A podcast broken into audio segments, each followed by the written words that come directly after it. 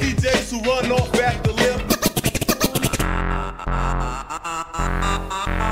Desde el planeta Tierra, transmite para todo el espacio. La caja sonora. Palabras, pensamiento y resistencia.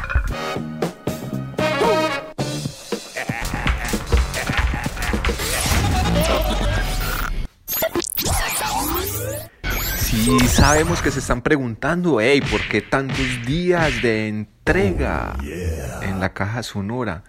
Y la verdad es que se las debíamos, se las debíamos, pero aquí estamos de nuevo, ¿cierto, mi profe? ¿Cierto, Ro? La caja sonora, palabras, pensamiento, resistencia, no para y no paramos. Ese es nuestro lema, no paramos de crear. Así es, no paramos de crear y en esta sesión especial de cápsulas de reencauche eh, vamos a empezar con una musiquita para reambientar el tema que venimos tratando, una solicitud de nuestra asesora María Ochoa Giordano por estas calles, ya les contamos por qué, música en la caja sonora, debate también y música.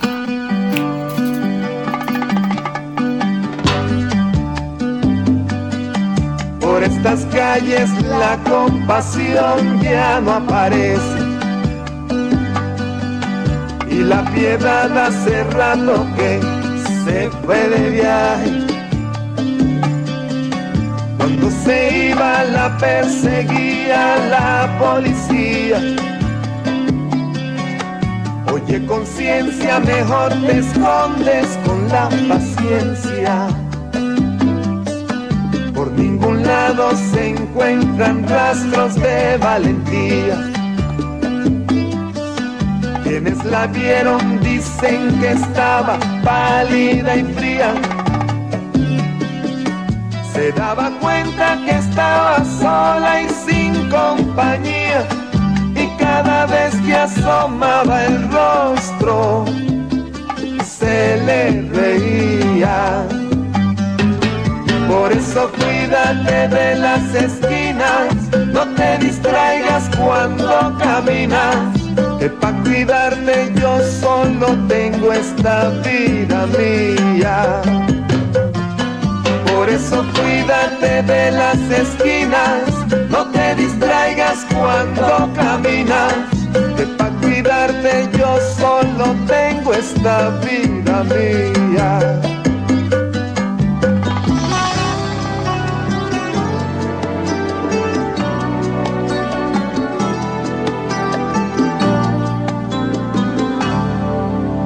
Estas calles hay tantos pillos y malhechores. Y en eso sí que no importan credo, raza o colores. Te la juegas y andas diciendo lo que tú piensas. Al hombre bueno le ponen precio a la cabeza andan de cuello blanco son los peores. Porque además de quemarte se hacen llamar señores. Tienen amigos en altos cargos muy influyentes y hay algunos que hasta se lanzan pa' presidente. Por eso cuídate de las esquinas, no te distraigas cuando caminas, que para cuidarte yo solo tengo esta vida mía. Por eso cuídate de las esquinas, no te distraigas cuando caminas, que para cuidarte yo solo tengo esta vida mía.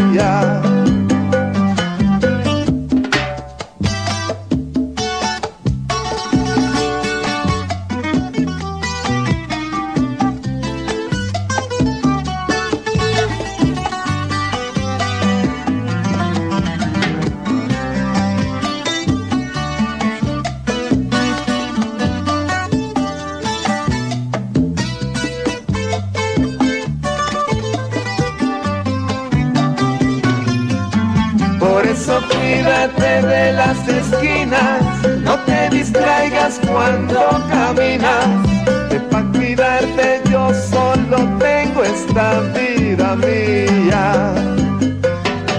Por eso cuídate de las esquinas, no te distraigas cuando caminas, que para cuidarte yo solo tengo esta vida mía.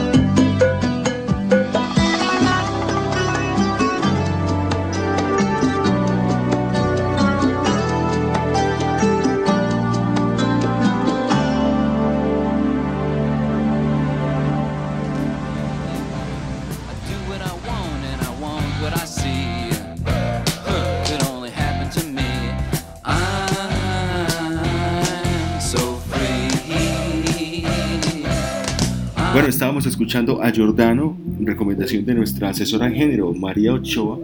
Estábamos en nuestra caja descongelada lanzando un tema bien interesante en torno a las transmasculinidades y de pronto comenzamos con un tema bastante fuerte, bastante machista, pero precisamente esperando tener eh, argumentos para responder a la cultura popular de una manera así como siempre queremos en la caja sonora espacios contraculturales. Y sin embargo es válida la reflexión y entonces en este especial retro que tenemos siempre escarbando nuestros archivos en la sección de los pases, pues vamos a volver a escuchar el testimonio de Kenneth Silva y por eso teníamos a Giordano y en el fondo a Lou I'm So Free. Esa es la caja sonora. Times Square, and ever since I've been hanging around there.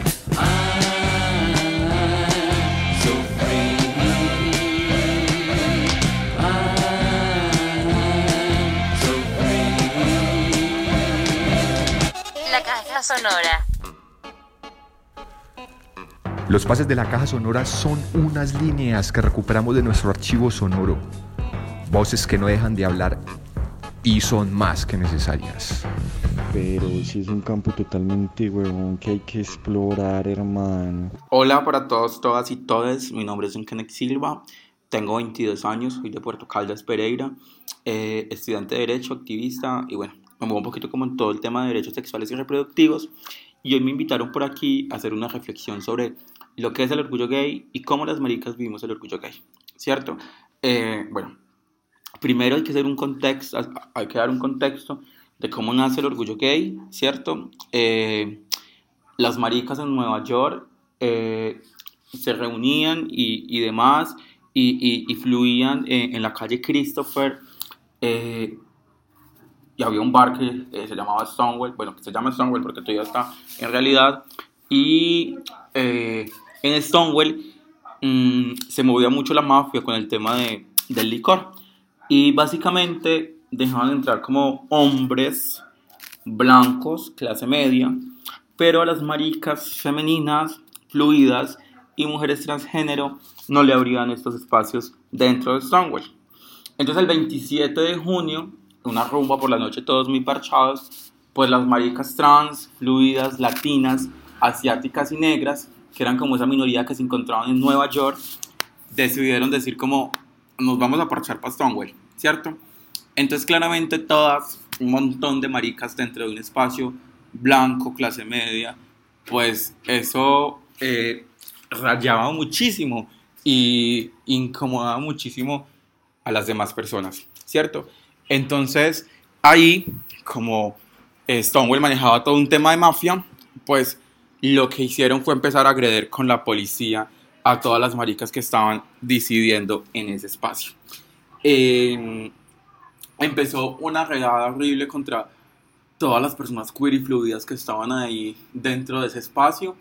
Eh, y bueno, aquí hay una figura muy importante que es Marsha P. Johnson. Es una mujer transgénero negra eh, que hace una disidencia bien importante y un activismo eh, después de todo esto y lanza la primera piedra en esos disturbios de Stonewall. Ella es la que da inicio a la defensa y las maricas se agarran toda la noche con la policía y con la mafia eh, estadounidense y neoyorquina eh, de ese momento. Eh, hay un conflicto toda, toda, toda, toda la noche. Hay muchas maricas muertas, hay algunos policías agredidos y fallecidos y al otro día, que es 28, pues ya el, el conflicto fue toda la, todo el 28 en la madrugada. Entonces las maricas ahí mismas calientes deciden salir a movilizarse eh, en conmemoración a lo que acaba de pasar y por eso celebramos el orgullo gay el 28 de junio, ¿cierto? Ese es como el contexto histórico del orgullo gay, ¿cierto? Eh, hay un documental bien interesante en Netflix que es La muerte y vida de Marsha P. Johnson y hay unas reflexiones bien interesantes frente como, a cómo lo vivieron ellas, ¿cierto? Que si bien las mujeres transgénero iniciaron el movimiento, pues eh, luego eh, por todo el sistema patriarcal, blanco, colonial eh, y, y clasista sobre todo, eh, pues a las mujeres transgénero, a las negras, a las asiáticas, a las latinas, a las pobres y a las periféricas las empezaron a alejar del movimiento y se quedó siendo un movimiento blanco, clase media, como ya lo he dicho varias veces, y vieron una decepción muy grande, ¿cierto? Y empezó a haber una conquista de derechos históricamente, que sobre todo los hombres son los que, hombres gays, somos los que hemos disfrutado un poco de estos temas. RuPaul, que es un gran ícono del movimiento, RuPaul dice que los blancos me discriminaban por ser negros, los negros por ser gay y los gays por ser femenina. Entonces hay un ciclo de discriminaciones bastante grandes que es una reflexión que toca hacer en este momento. Eh, ahí nace la cultura ballroom, que es bien importante dentro del movimiento. Y este, claro, como este montón de maricas no tienen un espacio de donde integrarse ni demás, pues eh, empiezan a reunirse en unos espacios a bailar, un baile que determinan Vogue. ¿Por qué Vogue? Porque hay una revista a nivel mundial que se llama Vogue, ¿cierto? Entonces las maricas transgénero, negras, latinas, asiáticas, todas las que ya nombraba hace rato, pues imitan las poses de esas modelos blancas, ricas, eh, imitando cómo sería vivir dignamente, ¿cierto? Desde el modelaje y desde el baile, con unas, eh, unos movimientos egipcios, con unas mezclas eh, de, muy, de, disco y demás. Entonces vuelven en categorías. Entonces, por ejemplo, eh, de la realeza, eh, en ese entonces, mujer de Manhattan, un montón de categorías que lo que hacían era imitar cómo se puede dignificar, cómo se dignifica o imitar esas vivencias dignas de otras personas. Eh, y estos espacios pues fue directamente de las mujeres transgénero, de las maricas, de las fluidas, de las queer, de las negras, latinas y asiáticas y sobre todo migrantes. Se me escapa, se me escapaba como migrantes, pero sobre todo migrantes también que estaban dentro de, de esa minoría.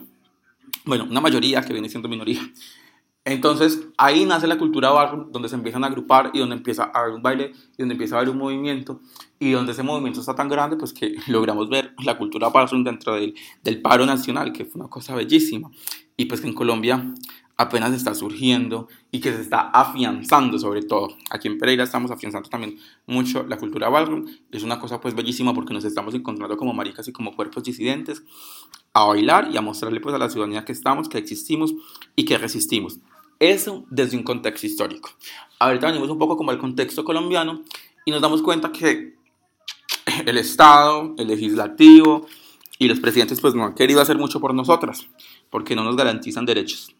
Y uno ve las noticias que hay, que sí, que el amor igualitario, que la adopción y que todo este cuento. Pues venga, esas son cosas que ha hecho la Corte Constitucional por sentencias, pero no hay una norma, no hay un sustento legal, amplio, contundente y fuerte que nos diga como maricas lo podemos hacer. Yo fui discriminado por ser gay y no me dejaron donar sangre, ¿cierto? Me tocó interponer una acción de tutela y un montón de cosas para poder lograr que recibieran mi sangre, porque supuestamente por ser marica pues ya tengo una enfermedad de transmisión sexual. Entonces, el contexto legal para las maricas en Colombia no es que sea muy amplio, ¿cierto? Eh, hay, hay, aquí hay, hay, una cosa bien importante y también es que las marcas se han apoderado de, de nuestro discurso, de nuestros colores y demás, ¿cierto? Eh, ellos creen que con, con, colocar una banderita dentro de su marca pues están haciendo mucho. No, no están haciendo ni mierda. Muéstrenos si están haciendo vinculación de personas transgénero y personas diversas. Muéstrenos si están generando espacios seguros dentro de sus empresas para estas personas diversas. Muéstrenos la responsabilidad social que están haciendo, ¿cierto? Entonces ahí, ahí es cuando se empieza a caer el discurso y se vuelve un discurso consumista y capitalista, porque lo que estamos buscando es vender y es vernos equitativos frente a eso.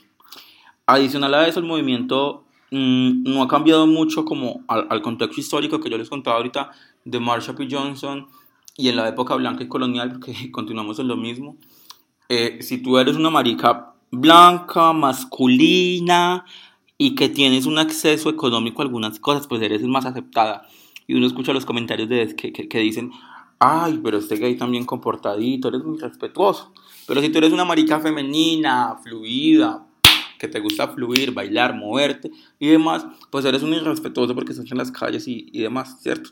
Cuando no tienes la trascendencia de poder bailar Vogue en la calle e incomodar y además visibilizarnos frente a un movimiento. Que, que- creo que el mensaje del Vogue es un mensaje tan pacifista y tan, que, que, es hermoso, porque desde el baile lo que queremos es generar una construcción y un diálogo que pueda dignificarnos la, vida. Entonces, creo que es un mensaje muy bello el que, el que hace el, el, el ¿cierto? Eh, adicional, eh, creo que las maricas eh, tenemos una deuda histórica y gigante con las mujeres transgénero. Y, y bueno, no, pues la sociedad en general tiene una deuda en- en- en- con toda la comunidad LGTBIQ+, eh, pero pues que directamente el movimiento internamente también la tiene con las mujeres transgénero porque son las que le han puesto el culo al movimiento, ¿cierto? Son las que han luchado todo el tiempo por, por generar cosas, pero las maricas eh, se quedan, pues las personas que se quedan como con esos derechos y ellas no han tenido como muchas posibilidades dentro de un reconocimiento legal y social amplio, ¿cierto? Entonces creo que es importante que hay, hay, hay que apostarle a eso. Hay que apostarle a eso, sobre todo la reivindicación de mujeres transgénero.